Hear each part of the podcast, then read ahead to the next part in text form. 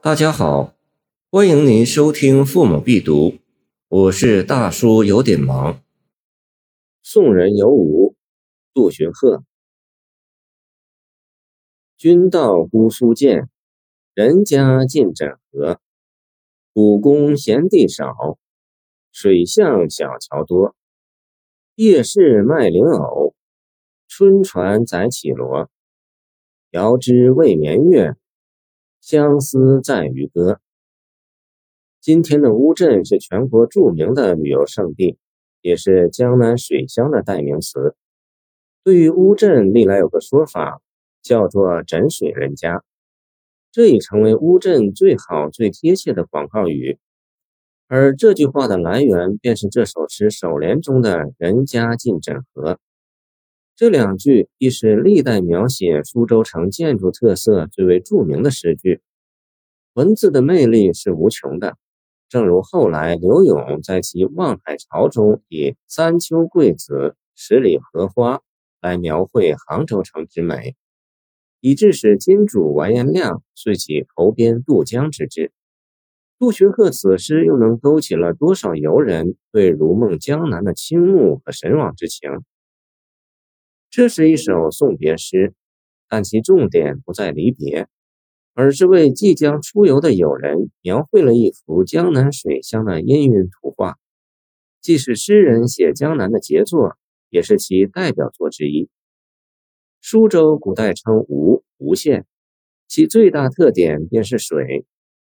春秋时期，伍子胥向氏长水，向天法地，辛苦经营数年。终于建成这个水乡泽国，后经历代整修，形成了如今水陆平行、河街相邻的城建格局。城内河道如织，建筑多临水而设。诗的一开头就说的是苏州民居傍水而建的独特风貌。颔联紧承上句，进一步说明水乡之特点。苏州在春秋时已是吴国的都城。虽历经千余年沧桑，城内总体布局终未有变异。不过，在漫长的时代变迁中，尤其是在唐代，逐渐出现经济重心南移，苏州的经济愈加繁荣，人口更稠密。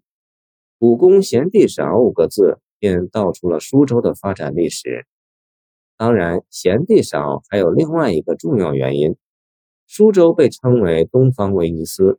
是名副其实的水城，城内河网交错，因此水巷和小桥很多，而闲地自然就少了。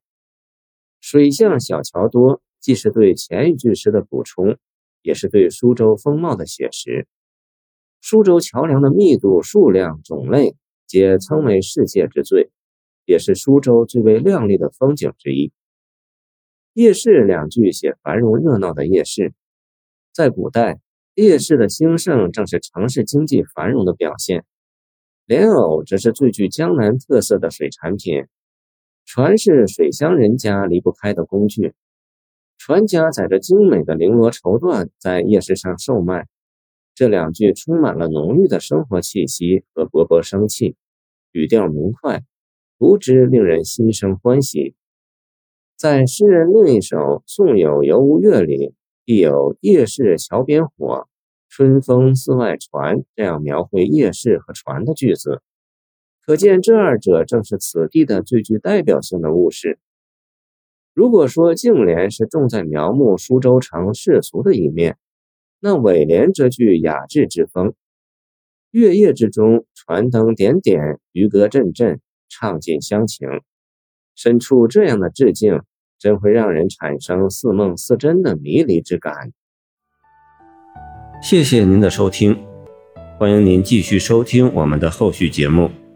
如果你喜欢我的作品，请关注我吧。